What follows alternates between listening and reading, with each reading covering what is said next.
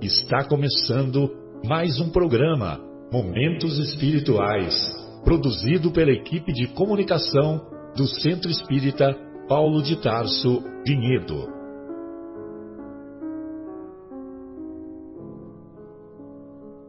Se guardas contigo o estigma do sofrimento, indagando pela solução dos velhos problemas do ser e da dor, se percebes a nuvem que prenuncia a tormenta e o vórtice traiçoeiro das ondas em que navegas, vem conosco. Estudemos a rota de nossa multimilenar romagem no tempo, para sentirmos o calor da flama de nosso próprio espírito a palpitar e morredouro na eternidade, e acendendo o lume da esperança, perseveremos juntos em exaltação de alegria que Deus, o Pai de infinita bondade, nos traçou a divina destinação para além das estrelas.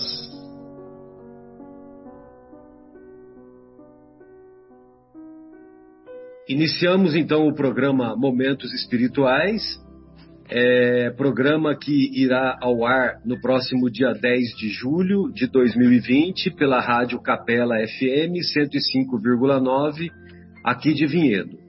O programa é produzido pelo Departamento de Comunicação aqui do Centro Espírita Paulo de Tarso e hoje estudaremos na primeira parte do programa o capítulo 16 da obra O Evangelho segundo o Espiritismo, capítulo intitulado Não se pode servir a Deus e a Mamon. E na segunda parte do programa, daremos continuidade e provavelmente encerraremos o prefácio da obra Paulo e Estevão. Muito bem, hoje estamos na companhia do nosso querido Bruno, da nossa querida Adriana, do nosso Egimar, do nosso Fábio, do nosso Afonso, do nosso José Fernando, lá de São José do Rio Pardo, querida São José do Rio Pardo, e também do nosso Marcos Melo, que está mais na escuta porque ele está num, num compromisso com a família. Muito bem. É, então, para iniciar o nosso para iniciar o nosso programa, nós vamos é, vamos estudar essa passagem aqui da quer dizer eu vou ler a passagem uma das passagens do Evangelho da parábola do mal rico que o, os, o Kardec ele selecionou ele se, selecionou quatro passagens evangélicas nesse capítulo do não se pode servir a Deus e a Mamon. Então ele selecionou a parábola do mal rico, ele selecionou a Jesus na casa de Zaqueu, ele também selecionou a salvação dos ricos e preservar-se da avareza. Então, como nós estamos sempre é, estudando né, o capítulo vai e volta, vai e volta, então nós escolhemos dessa vez a parábola do mal rico. E essa parábola do mal rico encontra-se lá nas anotações do evangelista Lucas, no capítulo 16. E assim assim se expressa o mestre, ou melhor, o evangelista. Havia um homem rico que vestia púrpura e linho e se tratava magnif magnificamente todos os dias. Havia também um pobre, chamado Lázaro, deitado à sua porta, todo coberto de úlceras, que muito estimaria poder mitigar a fome com as migalhas que caíam da mesa do rico. Mas ninguém lhe as dava e os cães lhe vinham lamber as chagas. Ora, aconteceu que esse pobre morreu e foi levado pelos anjos para o seio de Abraão. O rico também morreu e teve por sepulcro o inferno. Quando se achava nos tormentos, levantou os olhos e viu de longe Abraão e Lázaro em seu seio. E exclamando, disse estas palavras: Pai Abraão, tem piedade de mim e manda-me Lázaro a fim de que molhe a ponta do dedo na água para me refrescar a língua, pois sofro horrível tormento nestas chamas. Mas Abraão lhe respondeu: Meu filho, lembra-te de que recebeste em vida teus bens e de que Lázaro só teve males. Por isso ele agora está na consolação e tu nos tormentos. Ao demais, existe para sempre um grande abismo entre nós e vós, de sorte que os que queiram passar daqui para aí não o podem, como também ninguém pode passar do lugar onde estás para aqui. Disse o rico: Eu então te suplico, pai Abraão, que o mandes à casa de meu pai, onde tenho cinco irmãos, a dar-lhes testemunho destas coisas a fim de que não venham também eles para este lugar de tormento.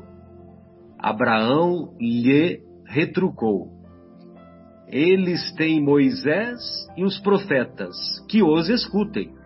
Não, meu pai Abraão, disse o rico, se algum dos mortos for ter com eles, farão penitência.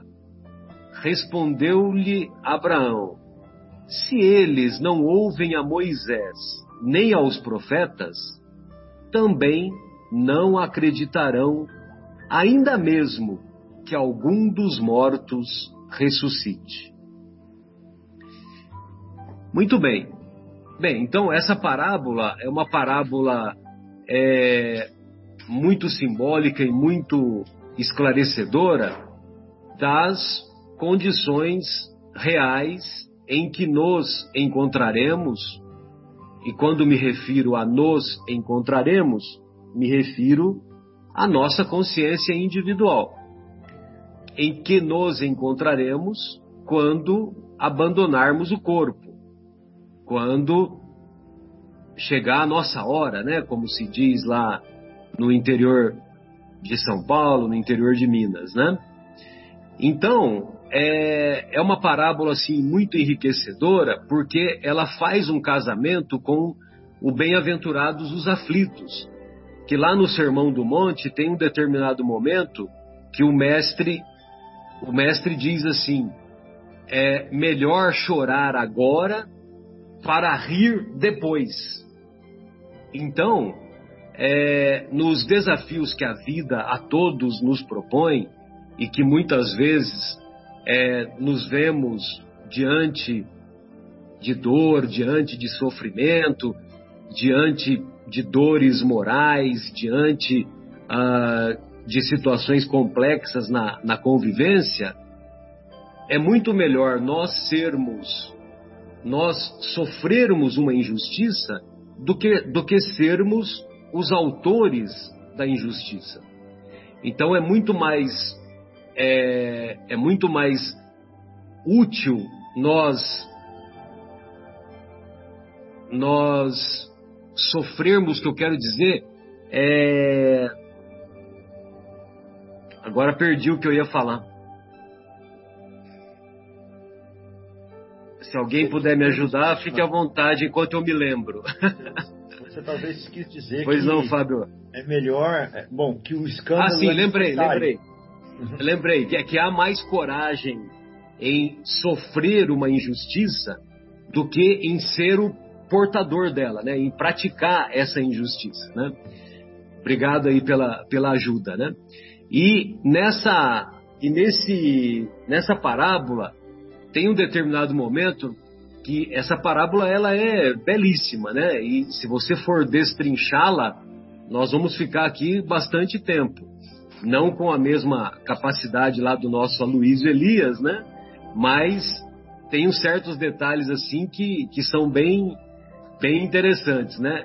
Então, num determinado momento, quando Lázaro estabelece o diálogo lá com Abraão, ele fala assim: Pai Abraão, é, manda, tem piedade de mim e manda-me Lázaro para que Lázaro molhe a ponta do dedo na água para me refrescar. Ou seja, o mal rico, ele se considerava senhor e ele considerava Lázaro como um empregado dele, como um escravo dele, como um servidor dele, como um servo dele, né? Ou seja, ele estava dando ordem até usando o pai Abraão como como interlocutor, né? Como intermediário, né? Então, quer dizer, mesmo lá no mundo espiritual, ele ainda não tinha aprendido as lições de humildade, né? Por isso que, que esses tormentos iam, iam continuar ocorrendo, né? E a outra coisa que é, que é interessante é que é, é que o, o, Abraão, né, devemos entender o Abraão nessa parábola como um benfeitor espiritual, né, um benfeitor espiritual de alta hierarquia. Então ele diz, né, que o, ele pede para o pai Abraão enviar um dos mortos para despertar os familiares dele, né? Que ficaram encarnados.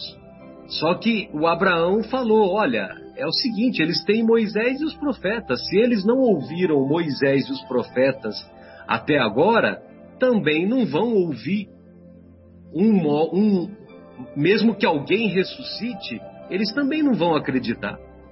Então, é, ou seja, né, que é muito comum algumas pessoas adentrarem né, a, o, o, o espiritismo em busca do fenômeno mediúnico, se empolgam com o fenômeno mediúnico, com a, fe, a fenomenologia, só que é, não compreendem ou não conseguem extrair a, as consequências ético-morais da doutrina. E quando passa todo aquele encantamento do, do fenômeno, então, o, então, então esses conceitos ético-morais ficam num segundo plano, o que demonstram a, a imaturidade psicológica que muitos, que muitos desses irmãos se encontram. Bem, amigos, então esses eram os comentários iniciais da, da minha parte e e eu gostaria de, de passar a bola para vocês.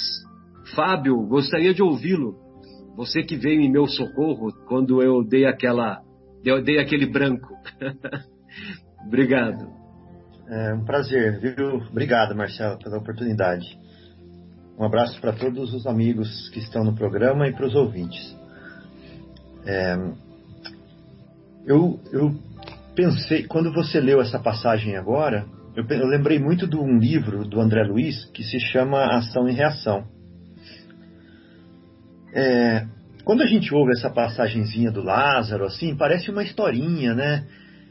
Que para algumas pessoas toca bastante na fibra, para outras pessoas ela parece uma historinha, assim, é, como as que a gente conta para criança e para alguns sensibiliza, para outros não sensibiliza.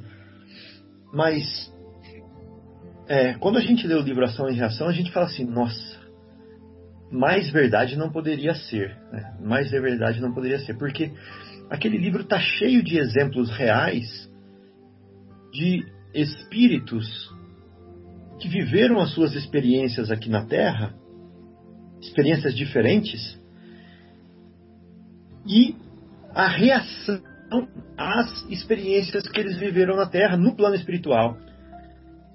E é, e é curioso ver que o nosso juiz é a nossa consciência, né?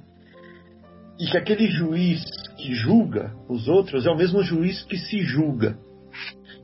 E esse juiz que é bom em julgar os outros, né? que julga muito bem os outros, chega do lado de lá julga a gente também. E aí dói. Aí dói, porque a gente vai se julgar em cada coisa que aqui na Terra passa batido que a gente nem presta atenção. Coisas que a gente faz é, corriqueiras, né? Chega lá a gente fala assim: nossa, eu ainda sou essa criança espiritual, eu tive essa oportunidade, eu tive Moisés, né? eu tive Jesus, eu tive o Espiritismo e ainda assim agi desse jeito? Perdi essa oportunidade. Olha o fulano no estado que ficou porque eu tive tudo para poder ajudar e não ajudei. Olha o estado que eu tô, eu tinha tudo para ter é, mudado e não mudei. Então, quando a gente vê o Lázaro, né, lá naquele inferno, nessa mensagem, é, nessa mensagem, é, como que eu vou dizer assim, poética e ilustrativa, né, do inferno, é o inferno da consciência que ele está, porque agora com a realidade ampliada, com a percepção da realidade ampliada, ele vê todas as oportunidades que ele deixou passar, ele vê todo toda a grandeza da é, das obras dele, mas só no sentido de saciar-se, né? só no sentido de do seu próprio interesse. E aí ele fala assim: puxa vida, ai que vergonha, ai ai ai, entendeu? Difícil, difícil. E aí você mesmo se isola, e aí você mesmo é, se sente mal, você mesmo se, se pune. Aí você, mesmo que esteja na frente de uma praia, você vai achar aquele lugar ruim. Mesmo que você esteja na companhia de pessoas, você vai se afastar das pessoas. Mesmo que você tenha fartura, você vai se privar porque você você mesmo se pune, né? Então vira um, vira um inferno dentro, dentro de você. Muitas pessoas vivem esse inferno já aqui na Terra. Tem uma culpa que não sabe de onde vem, né?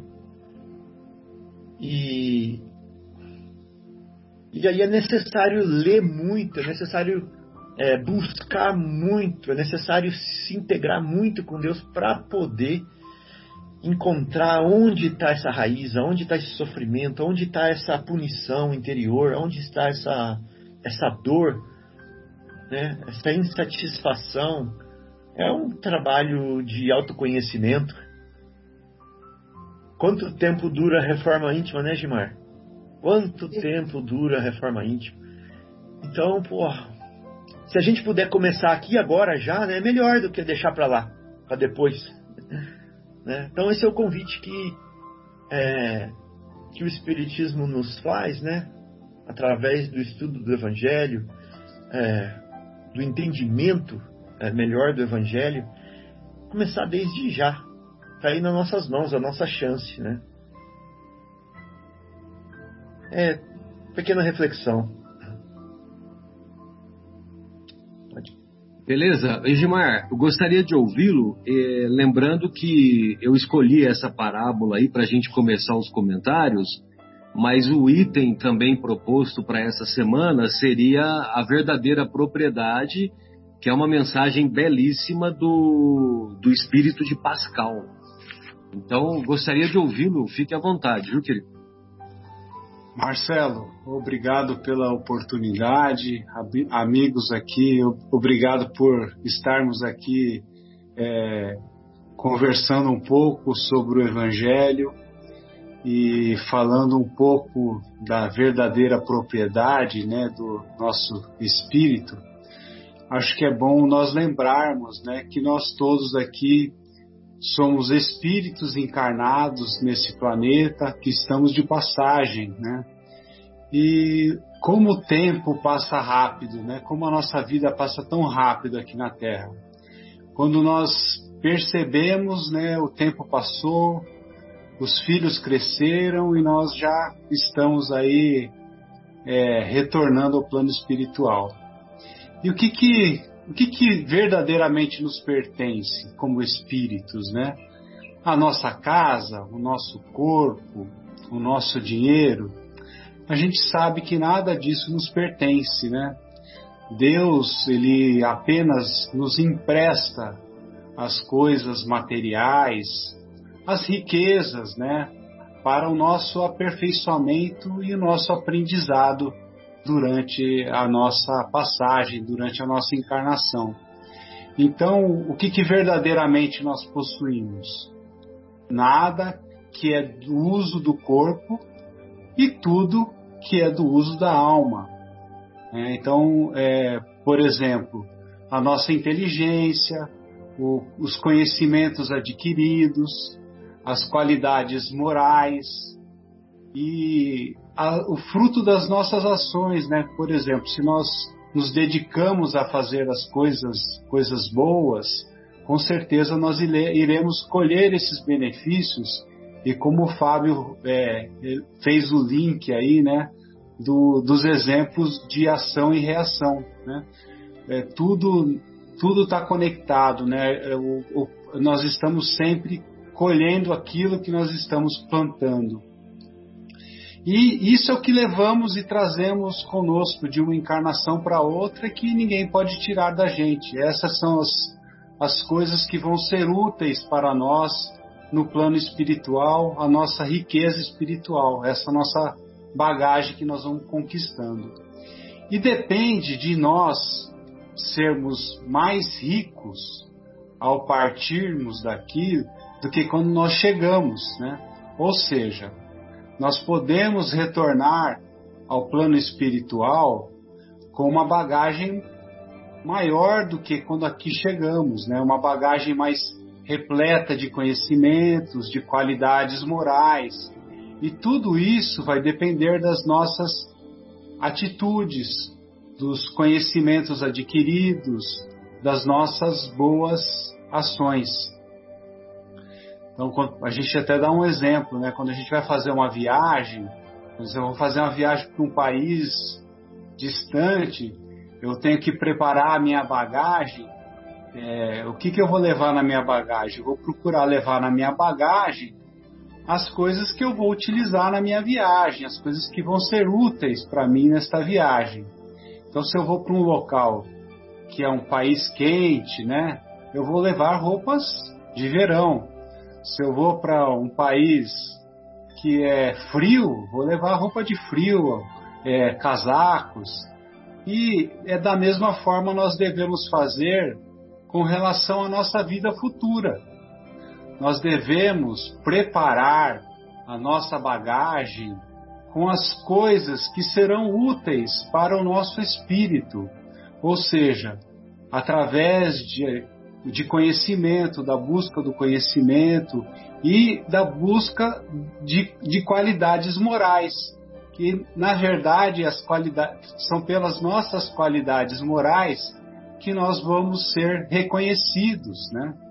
Então, quando o viajante chega num hotel é, o que, que acontece? Se ele pode pagar, se ele tem recursos, ele vai ficar nos melhores quartos, nas, nas posições mais agradáveis. Se ele não tem recursos, às vezes ele nem consegue nem se hospedar.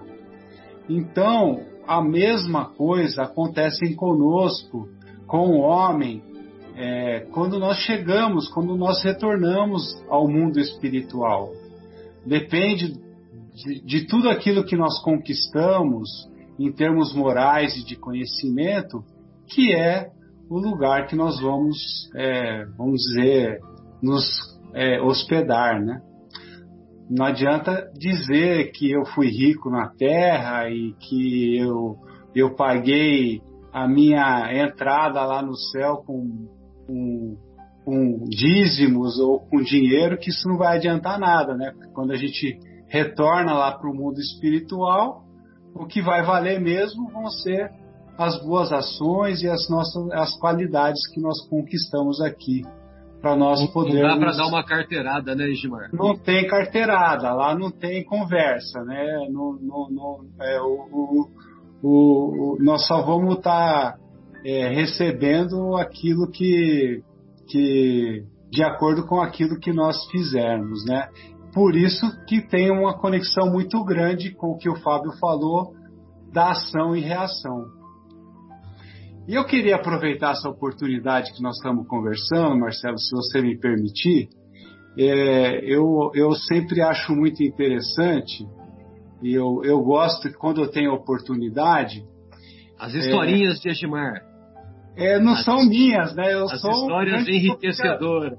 Eu sou um grande copiador, né? Mas é que como a gente aprendeu bastante com as parábolas aí, né? Então a gente é, gosta de, de trazer essas histórias porque eu acho que elas ajudam a gente ilustram fixar, e fixam né, a, é, a compreensão. Elas ajudam a gente a, a, a, fixar esses conhecimentos, né? E, eu, e a gente é, usou bastante o, o, um, um, livro do Terapia da Paz, que é do Donizete Pinheiro, e ele traz algumas histórias interessantes, né? E eu, eu quando estava dando uma estudada aqui para a gente conversar no nosso bate-papo de hoje, eu lembrei dessa história e ela é uma história que eu vou, vou, vou re, tentar reproduzir aqui para a gente, é, que eu acho que faz bastante link com o assunto de hoje, né? Essa história é de uma mulher pobre que ela estava caminhando por uma estrada, carregando uma filha pequena no colo. E ela passa perto de uma caverna. Quando ela está passando na perto dessa caverna, ela ouve uma voz lá de dentro que fala para ela se aproximar e pegar tudo que ela pudesse. Né? Ela, ela ouviu, não, ouviu aquela, aquela voz, ela achou que não tinha ouvido direito, mas ela se aproximou mais da porta da caverna e, e, e ela ouviu uma voz dizendo para ela entrar e pegar tudo que ela desejasse. Mas que ela tinha que ficar atenta, porque é, ao sair, a porta da caverna ia se fechar para sempre. Então essa voz disse assim: ó, aproveite a oportunidade, mas não se esqueça do principal. E ela repetiu que ela não deveria se esquecer do principal. E a mulher, então, ela entra nessa, nessa caverna e fica maravilhada, porque quando ela entra na caverna, ela encontra um tesouro maravilhoso, tinha muitas joias, pedras preciosas, né? E ela então ela coloca a filha no chão assim do lado e começa a recolher as joias, começa a colocar as joias no seu avental, na sua roupa, nos bolsos, do jeito que ela podia pegar. Aí logo em seguida ela ouve a voz falar: Olha, você tem apenas três minutos. Se apresse a pegar tudo que você tenha que pegar. E a mulher começou a pegar, pegar, pegar as coisas. E aí ela pegou e sai correndo da caverna e a porta da caverna se fecha. A mulher então se deu conta que ela havia esquecido a sua filha lá dentro. O tesouro durou pouco tempo, mas o desespero da mulher durou para sempre. Nós podemos comparar essa história com a nossa vida. A caverna seria o nosso planeta Terra. E o tesouro seriam as oportunidades que o Pai nos oferece. Né? O principal, o que, que seria o principal? Seriam os nossos relacionamentos, seriam os valores morais, os valores intelectuais, tudo aquilo que enobrece a nossa alma e que proporciona a nossa verdadeira felicidade, que no tema de hoje nós poderíamos dizer que seria a, verda, a, a, a verdadeira riqueza do nosso espírito. Então, enquanto estamos aqui, né, nós devemos utilizar as coisas e os poderes terrenos com sabedoria e amor né? justamente para que nós não entremos em desespero quando as portas se fecharem. Eu digo as portas, né, que seria a nossa morte, seria o, o fenômeno da morte, o retorno ao plano espiritual. Mas muitas pessoas, né, ou porque não acreditam na vida após a morte é, e acham que a vida é apenas essa vida e prosseguem apenas é, procurando os seus prazeres no tesouro, nos tesouros mundanos, né? É, pro, procurando a sua felicidade apenas aqui na Terra, elas acabam dando menos valor ao principal. E às vezes, para conseguirem o que querem, elas são capazes de fazer o próximo sofrer. A vida aqui na Terra é uma experiência muito rápida quando comparada à vida imortal do espírito. Viver né, é estar matriculado nas, nessa escola da, das, de, das almas, da nossa alma. Mas o que, que acontece é, quando o aluno falta às aulas e não está atento às lições dos professores e nem se submete aos testes de conhecimento? Então, quando o aluno é relapso, ele é obrigado a repetir a mesma série. Também a alma, ela tem que repetir as experiências até que ela aprenda as lições necessárias. E muitas vezes isso significa em perder muito tempo, em ter um esforço muito é, um esforço duplicado, né? Então, é, muitas vezes isso é motivo de sofrimento.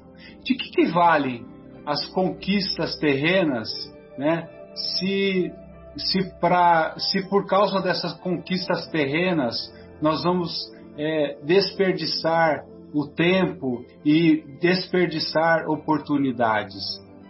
A vida da gente, ela dá muitas, ela muda muito, ela dá muitas reviravoltas, né? É, e, e às vezes, é, quando a gente desperdiça tanto o nosso tempo, a gente acorda e vê que é, perdemos o tempo e, e, e, e, isso é muito ruim, né? De que vale a gente é, correr atrás do dinheiro, mas, por exemplo, perder os filhos para a sociedade, né? É, do que, que adianta a gente conquistar poder e autoridade, mas ganhar inimigos, né? De que, que adianta a gente é, é, se exceder nos prazeres do, da nossa vida, nos prazeres é, do, da carne, do, cultivar os vícios, e de repente, quando a gente vai ver, nós estamos doentes, estamos no, no hospital, é, o que, que adianta?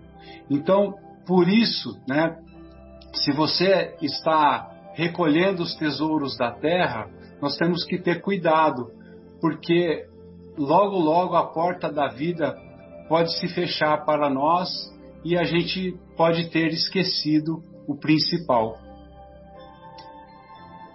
Então era isso que eu queria falar, gente. Maravilha, Gilmar. Obrigado aí, viu, querido? É... O Bruno, gostaria de ouvi-lo e se você quiser falar também sobre o abismo que existe entre entre Lázaro e, e o pai Abraão e o mal rico que estava lá sofrendo os tormentos, fique à vontade. É, obrigado pela oportunidade. Boa noite a todos. Boa noite a todos os nossos ouvintes.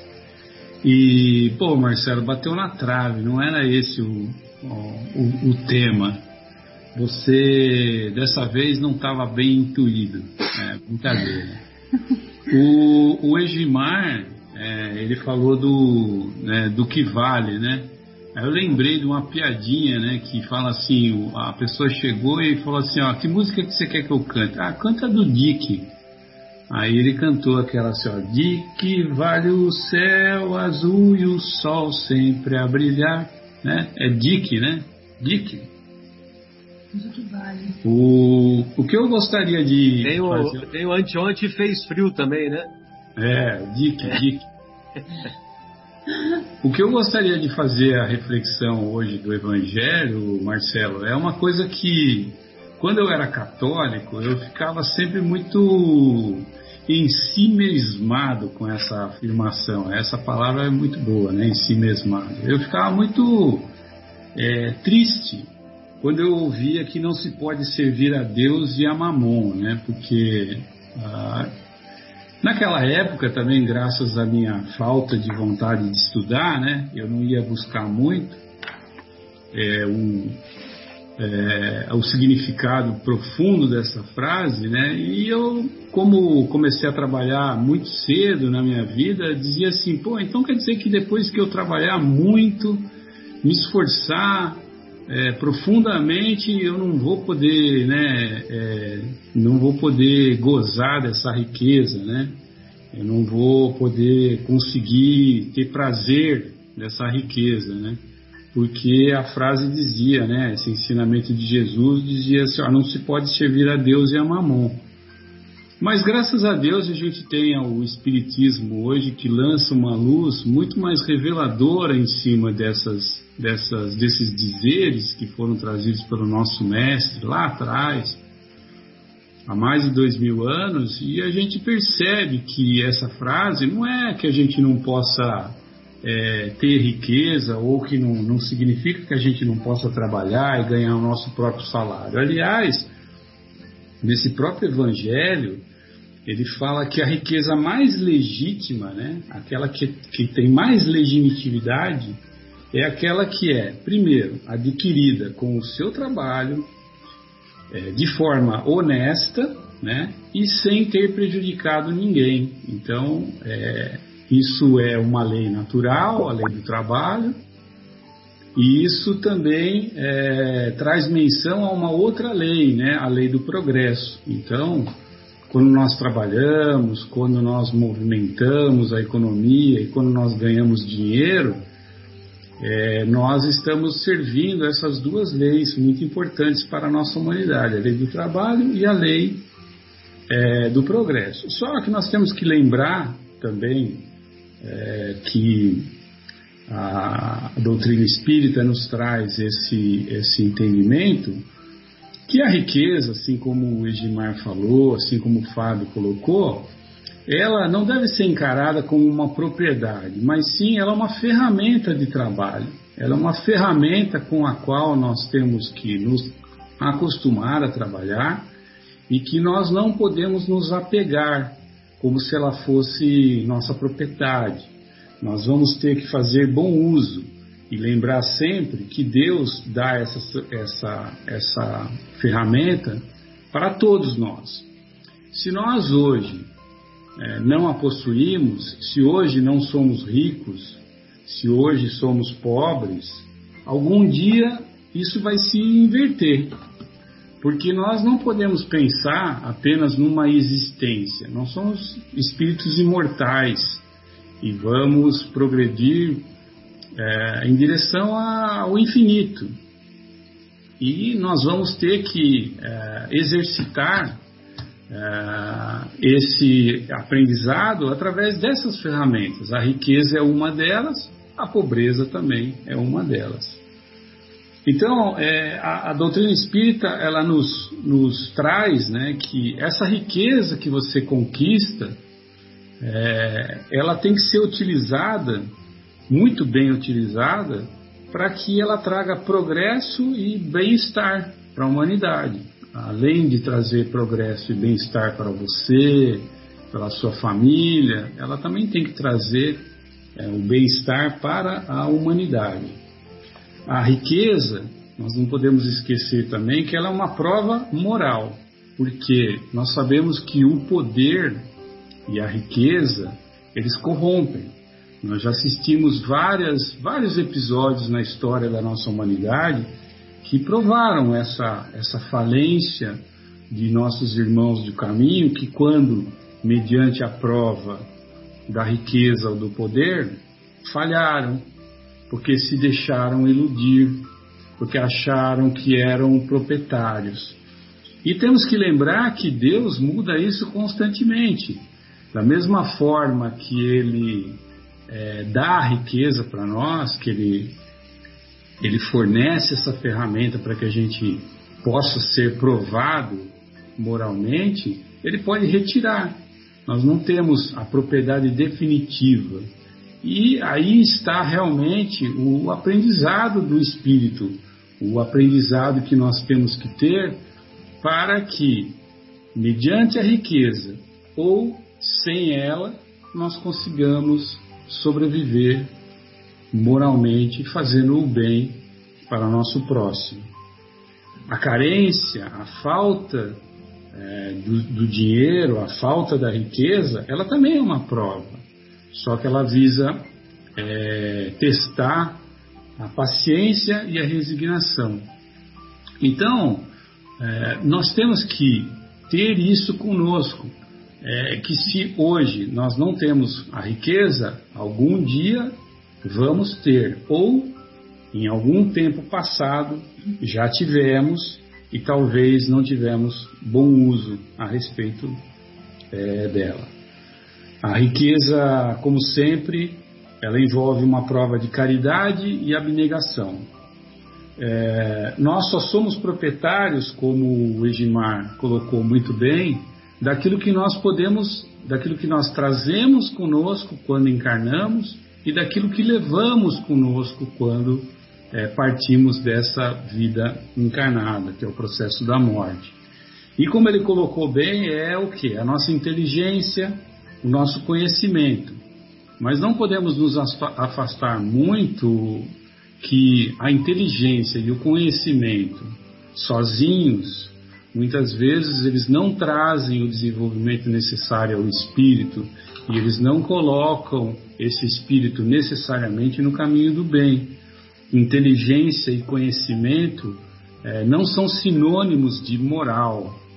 Aquilo que realmente vai fazer com que nós utilizemos a nossa inteligência o nosso conhecimento de forma positiva é realmente quando nós somos é, munidos de qualidades morais que fazem com que essa, esses sentimentos e essas é, competências eles possam ser alavancados. E uh, para fazer uma finalização, eu gostaria de colocar também que muitos de nós, a gente se esforça muito durante a vida para transmitir os bens que nós conquistamos através do nosso trabalho para os nossos familiares, né? principalmente para os nossos filhos. A gente quer deixar sempre um pouquinho para eles, ou então a gente quer deixar eles bem, né? deixar eles com, olha, esse, esse dinheiro que eu estou guardando é para o futuro do meu filho tal. Então eu quero que ele fique bem.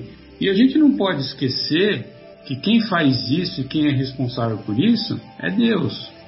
Por mais que a gente faça, por mais que a gente queira deixar o nosso testamento e deixar riqueza para os nossos familiares, se Deus decidir que isso não é bom para que eles cresçam, para que eles evoluam, isso não vai acontecer. Eles vão perder essa riqueza num piscar de olhos. Vai ser uma coisa que eles vão herdar, eles vão ter, mas muito ra rapidamente eles vão perder. E lembrar sempre, né, Marcelo, lembrar sempre a todos é, que nós podemos fazer boas obras mesmo sem ter riqueza, sem ter dinheiro. As boas obras, elas, eles estão relacionadas quando nós nos dispomos a é, falar do amor a Deus, é, falar do amor ao trabalho e falar do amor ao próximo. A riqueza da inteligência, ela não exige recursos materiais. A riqueza da inteligência, ela está circunscrita na transmissão dos conhecimentos. Quando nós transmitimos, transferimos os nossos conhecimentos, instruindo os nossos irmãos, é, mesmo sem riqueza material, nós estamos passando adiante tudo aquilo que vai fazer com que esses irmãos, e assim como nós, caminhemos no caminho das boas obras e no caminho da fraternidade entre os irmãos e da caridade ensinada pelo nosso Mestre Jesus. Era essa a reflexão. Perfeito, Bruno. Maravilha. É, Adriana, gostaria de ouvi-la, querida. Fique à vontade. Olá, pessoal. Boa tarde para todos. É, bom, difícil, né? Falar depois do Fábio, Edmar, Bruno e Marcelo, né? Aí só faltou o Afonso, o Marcos Melo e o Zé.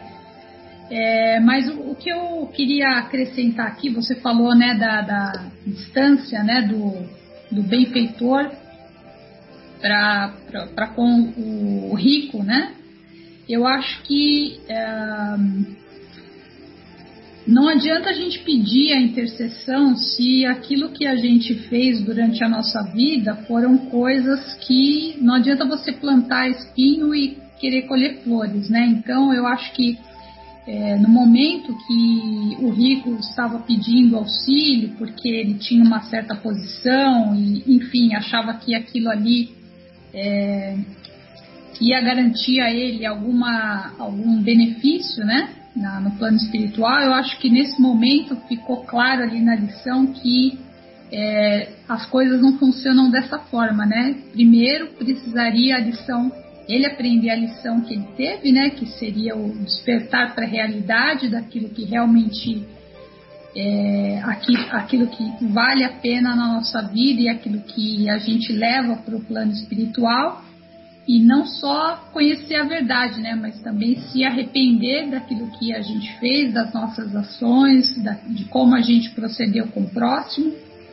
e o segundo passo seria reparar essa situação, né? Porque não adianta a gente se arrepender somente sem a gente reparar o mal que a gente fez. E da mesma forma também para Lázaro, Lázaro, né? Engraçado que nessa parábola tem o rico não tem nome, né? Mas o pobre tem. E para Lázaro, é, ele aprendeu a lição porque ele se fortificou com a dor, com o sofrimento e e passou ali, a, a, aprendeu aquilo que ele tinha que passar. E quando os dois desencarnaram, um foi atormentado e o outro foi consolado. Então, eu acho que o aprendizado para cada um ali tem, tem um aprendizado para os dois, né? Tanto para quem teve uma vida sem as privado das riquezas do mundo e o outro que tinha muito e mesmo com alguém na porta dele ali todo dia ele caído, machucado. Naquela situação ele não conseguia é, doar nem o supérfluo, né? Então eu acho que fica essa lição. Então eu acho que a gente tem que aprender bastante com isso e assim como eles falaram, é lembrar que tudo que a gente tem aqui amanhã a gente pode não ter e o que ficam são os sentimentos, né? Esse é o mais importante. É isso. Beleza, Adriana, bem lembrado, viu, querida? Porque é, algumas parábolas de Jesus não têm identificação às personagens, né? E, e isso, evidentemente, que é de propósito, porque é, as que nós costumamos nos colocar na posição dos heróis, daqueles que estão numa situação mais favorável na parábola, né? Por exemplo, na parábola do bom samaritano, nós não nos colocamos nem entre os sacerdotes, nem entre o homem caído, nem entre o levita. Nós, nós nos colocamos na posição do bom samaritano. E nessa daí a mesma coisa. Nós não nos colocamos na posição do rico, né, que está lá nos tormentos, né? E na verdade, né, o, a pedagogia de Jesus é justamente essa, né? De, de nos fazermos colocar na posição daquele que se encontra numa situação mais desfavorável, né? Muito bom. Zé Fernando, gostaria de ouvi-lo, querido. Fique à vontade.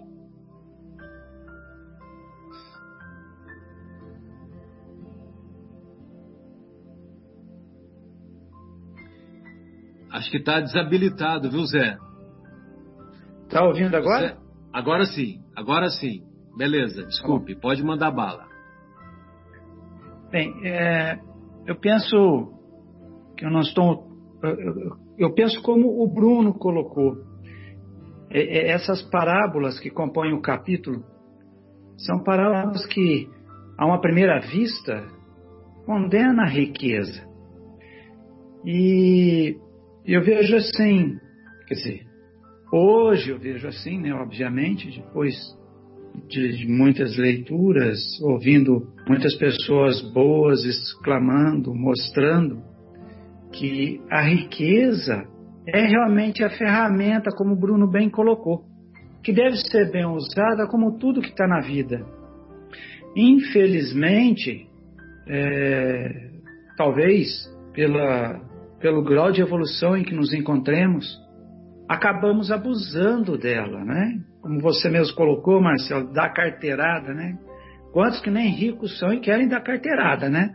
Aqui no Brasil vale tudo. Mas a verdade é assim: é, quando se fala ou se serve a um ou se serve ao outro, fica nítida uma posição de que, poxa vida, eu quero ser rico, eu quero ter condições, talvez até como comentamos na semana passada, para ajudar o semelhante, para fazer boas, boa, bons atos, boas atitudes, boas caridades, né?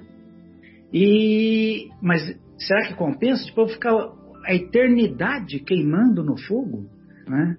Então eu vejo assim com uma, uma preocupação, porque como eu tive muita dificuldade de entender essa parábola, como o Bruno bem colocou, que também perturbava ele lá na, na juventude, a gente encontra às vezes alguns irmãos dentro das casas espíritas que vêm conversar conosco, falando isso.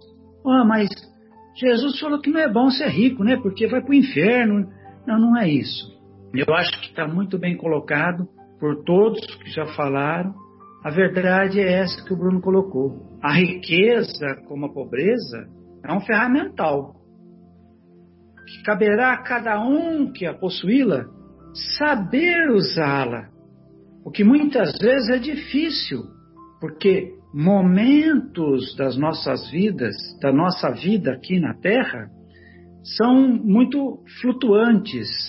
Uma hora está tudo bem, está uma maravilha, a mesa está farta, outra hora você está desempregado há oito meses, um ano, dois anos, e parece que certos conceitos vão se esvaindo, e aí a pessoa às vezes se deixa levar por situações que não são legais, que não são corretas.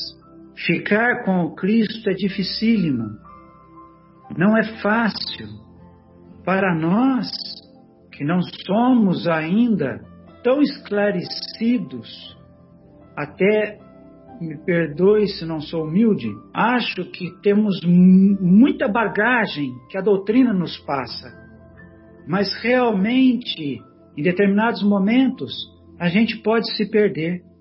Uma dor pode nos fazer esquecer a Deus. Então eu vejo assim, que é uma preocupação que eu sempre tive depois que eu fui para a doutrina espírita e comecei a entender essas parábolas desse capítulo.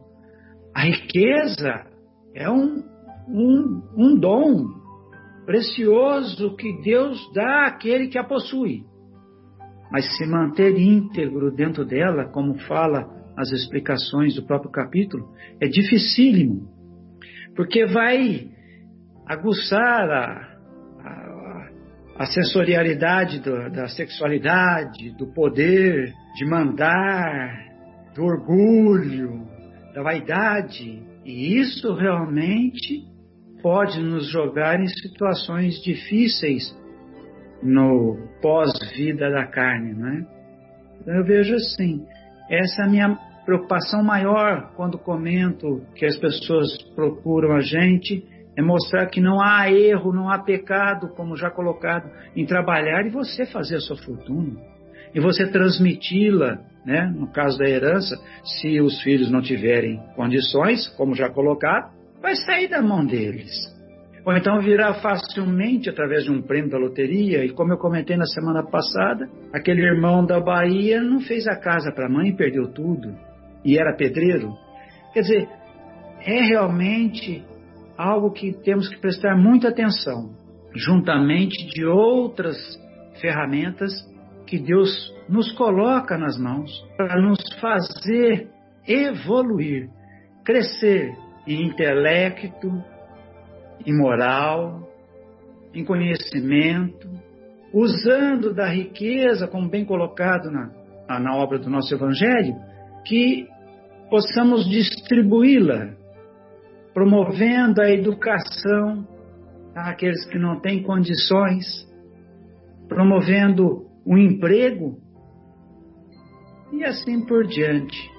Esse é o meu ponto de vista e que eu gostaria de deixar colocado aqui sobre essa parábola. Obviamente, tudo que já foi falado, muito bem colocado, concordo em gênero, número e grau.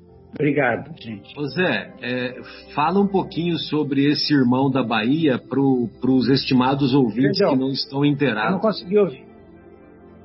Eu fale um pouquinho, ouvir. fale um pouquinho para os estimados ouvintes sobre o irmão da Bahia que você citou. Ah, sim.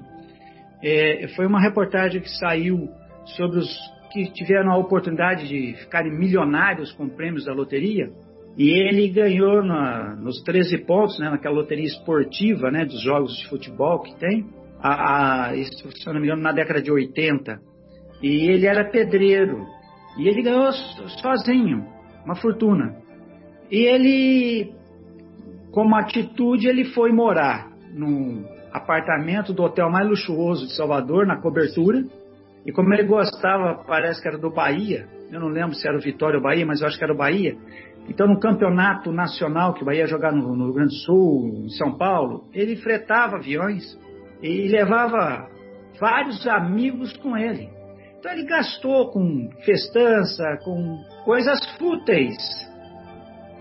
Quando ele se deu por conta, ele já não tinha mais nada. Então, quando ele foi entrevistado para essa matéria e perguntaram para ele se ele tinha alguma tristeza, algum remorso, ele disse: Tenho por não ter feito uma casa para minha mãe, sendo pedreiro que eu era. Quer dizer, perdeu tudo com futilidade. É aí que está o perigo da riqueza, né? E ela, ela promove isso mesmo, né? Ela promove uma, uma cegueira material, vamos dizer assim, nas pessoas. Por isso que se coloca que ela é uma prova muito mais difícil do que a miserabilidade. Porque é realmente difícil ser rico e manter os amigos. Que é o primeiro que a gente já afasta são os amigos, colegas, né? A gente vai querer outra classe de amigos, não é? Isso é assim. Era essa a história desse pedreiro que ganhou a loteria e ficou sem nada.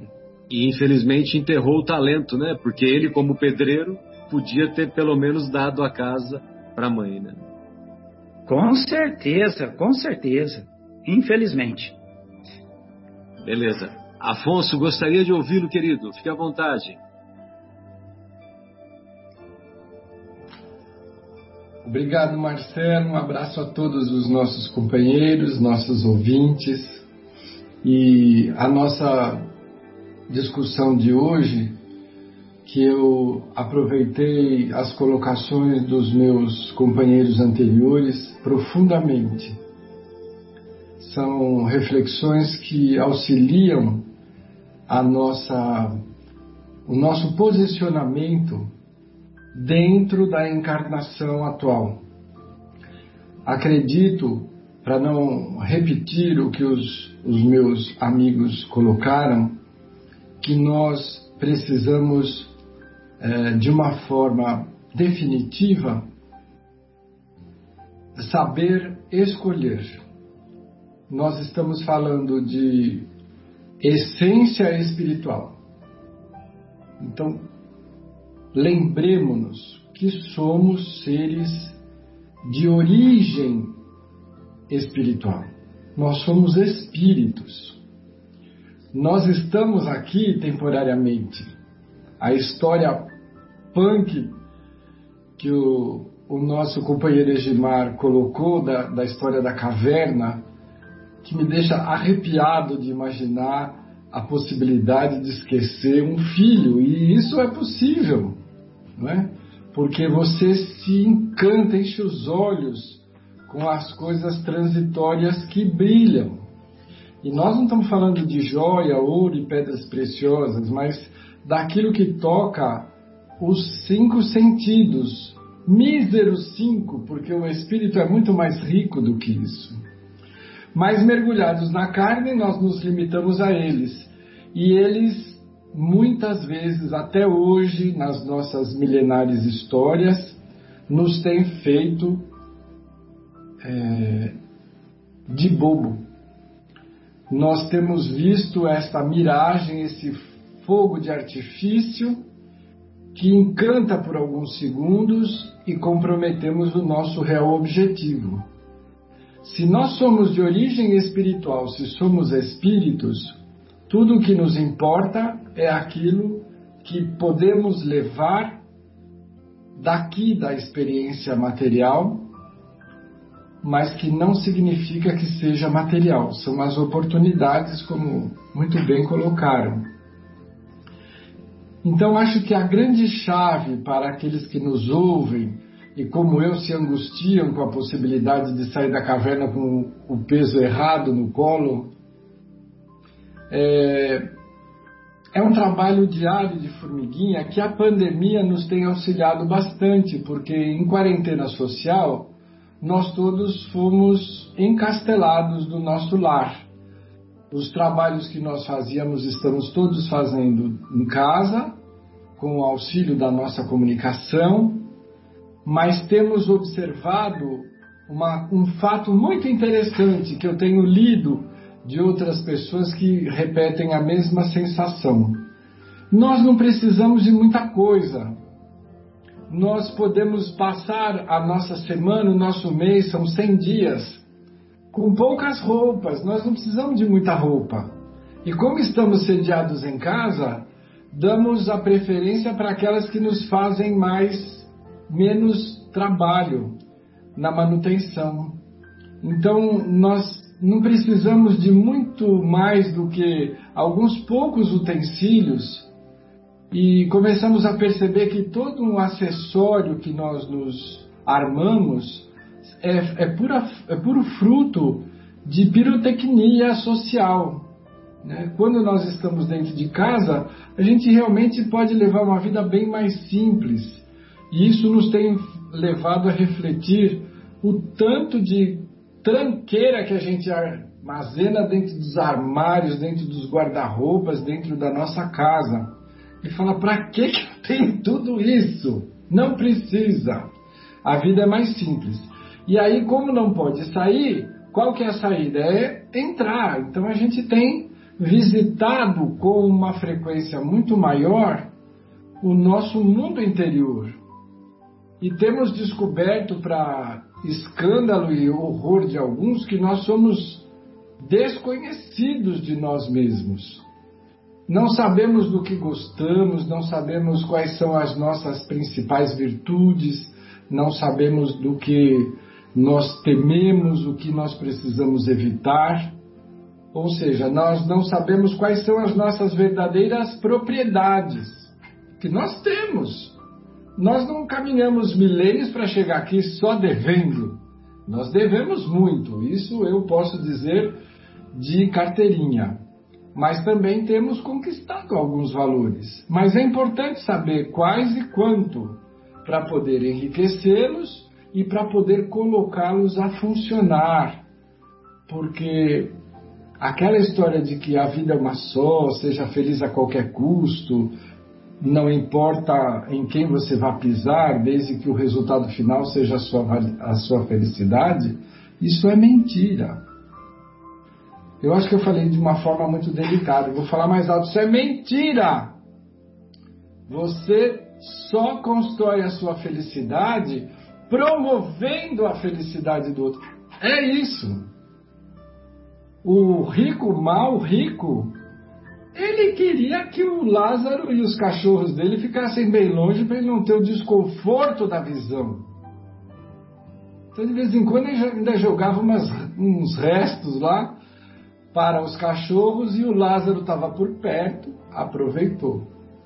Mas nós vamos lembrar de Jesus que dizia: Bem-aventurados os que choram, porque serão consolados. E a gente achava que isso era uma retórica muito erudita mas é a realidade mais simples da vida. Você colhe o que você planta. Por isso que eu digo que é uma questão de escolha. Mire sempre no seu aspecto espiritual. Faça de uma forma como você acredita que é um ser que veio de um lugar para onde você vai voltar.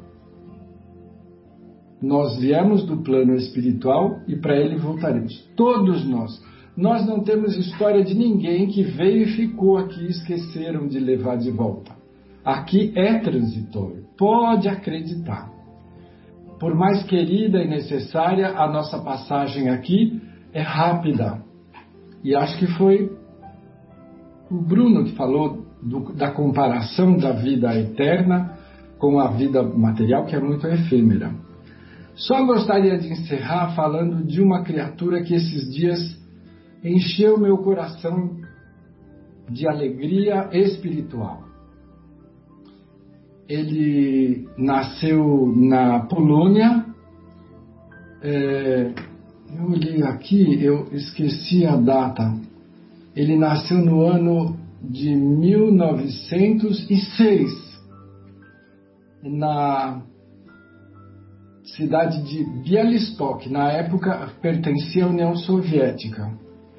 E ele migrou para os Estados Unidos, ele era de orientação judaica, estudou medicina lá e se dedicou à pediatria, à pesquisa. Ele foi o primeiro a isolar o vírus da dengue, falou a respeito de tuberculose, das doenças infecto-contagiosas e aperfeiçoou uma vacina que já existia, que evitava um problema que na minha geração a gente via com muita frequência, tão assustados que a gente ficava, a, as pessoas que tinham sofrido uma coisa que chamava paralisia infantil, que é a poliomielite. E ele desenvolveu uma vacina com o bacilo vivo atenuado e pingado de gotinha. Ficou até conhecido como a vacina da gotinha. E com isso ele conseguiu uh, combater os efeitos todos da poliomielite. E aí a história, a, a parte bonita, né?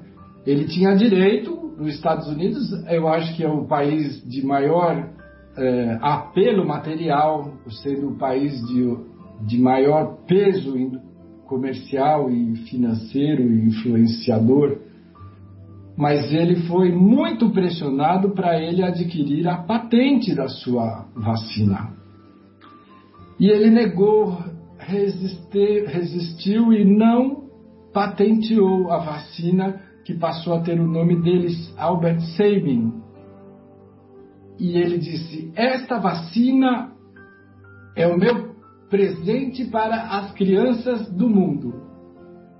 Você já pensou a fortuna espiritual que esta criatura adquiriu quando ele retorna ao grande lar? E ele diz: Olha, eu consegui cumprir o meu objetivo.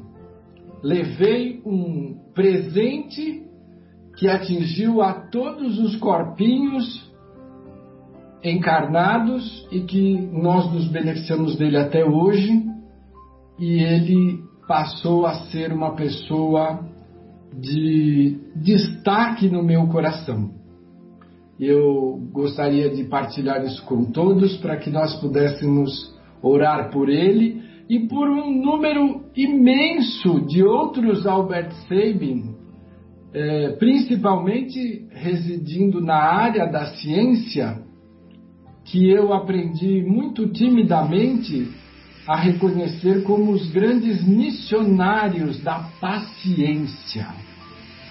Nós não temos ideia das horas, dias, anos, décadas investidas na perseguição de um objetivo científico.